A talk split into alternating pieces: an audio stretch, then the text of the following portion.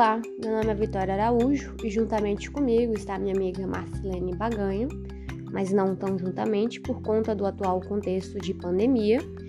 Somos alunas universitárias do nono semestre do curso de Psicologia de uma instituição particular do Distrito Federal.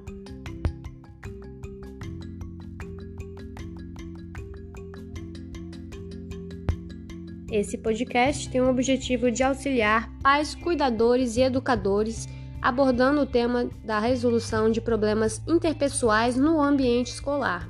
E com isso, nós esperamos que tais informações consigam promover mudanças assertivas nesses ambientes.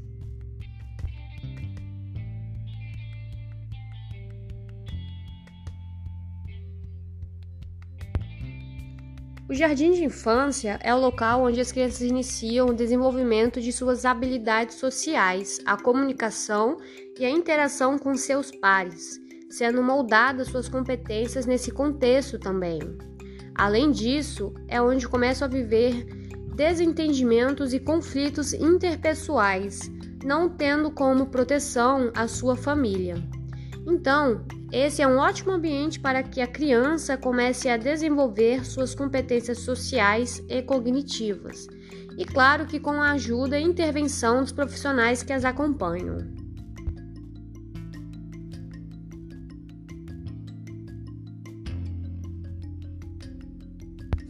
Infelizmente, algumas escolas não aproveitam esses momentos como oportunidades para esse desenvolvimento, procurando acabar com os conflitos que surgem na sala de aula apenas para tornar o ambiente mais tranquilo.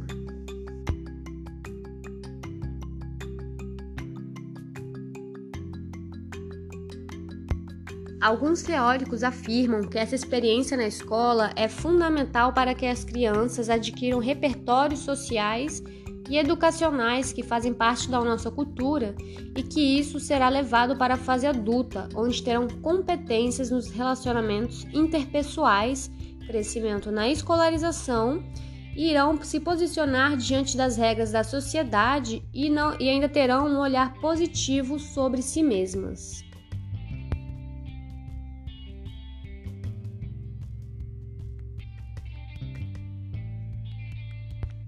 Mas afinal de contas, o que é o conflito?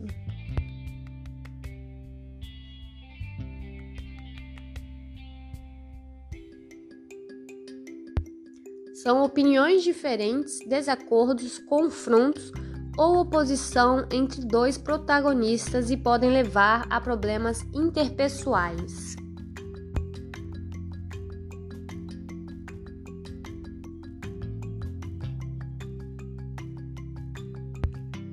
Porém, no senso comum, o conflito é tido como algo negativo, podendo ser perigoso e vir a gerar violência.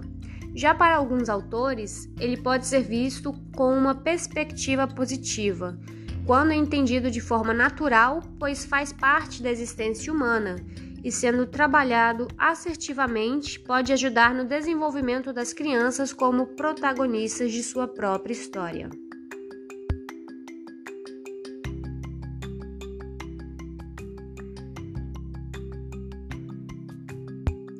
Conflitos geralmente acontecem em sala de aula e costumam ser inevitáveis.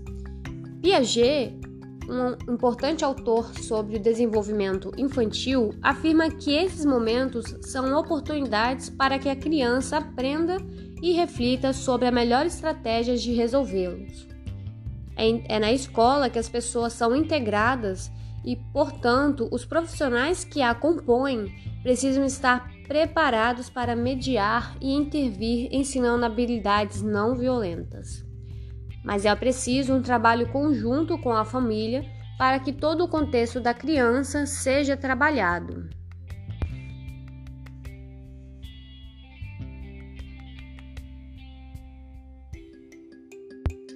Geralmente, a agressividade na infância costuma vir do ambiente familiar e a criança leva esse comportamento agressivo na resolução de problemas para a escola, tornando esta um local não somente de proteção, mas também de risco.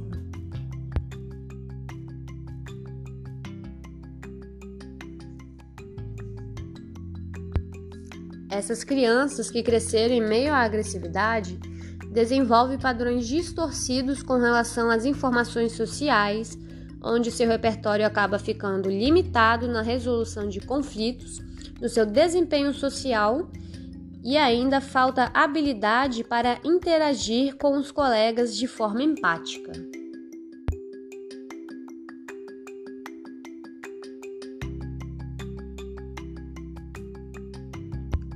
Mas afinal de contas, como nós podemos intervir e ajudá-los na resolução desses conflitos?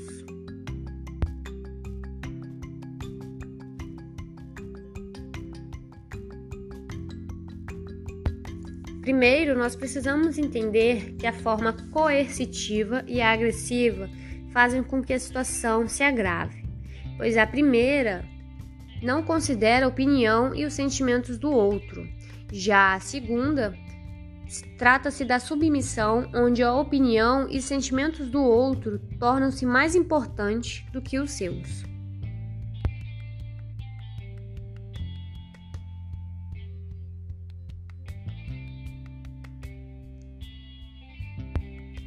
A solução mais adequada para diversos autores e pesquisadores da área é o comportamento assertivo, que considera seus direitos e opiniões sem condenar e nem ferir os dos outros.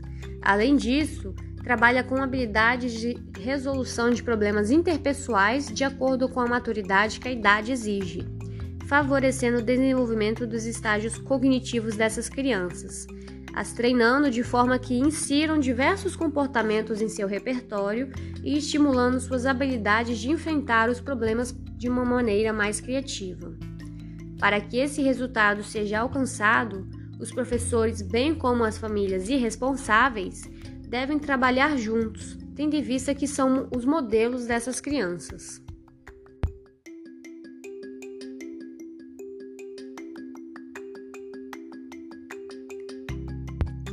Essas habilidades trabalham de forma que as crianças entendam as consequências dos comportamentos emitidos e mostram várias opções que substituem as respostas agressivas.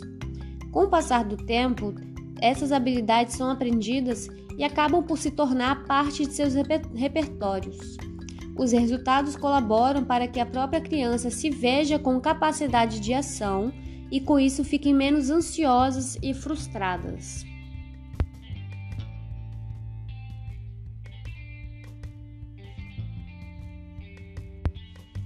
Indicamos então estudos e pesquisas sobre as habilidades de resoluções de problemas interpessoais, ou então HRPI, que mostra a eficácia quanto à resolução dos problemas interpessoais e que minimizou problemas de comportamentos. Esses resultados foram notados tanto pelos pais como pelos professores cuja escola foi participante do programa.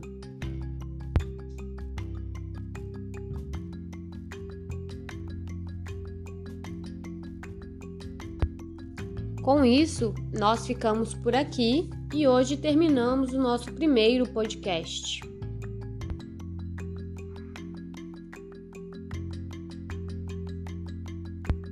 Apesar da Marcelene não ter participado da gravação desse podcast, ela foi a responsável por escrever o roteiro dele.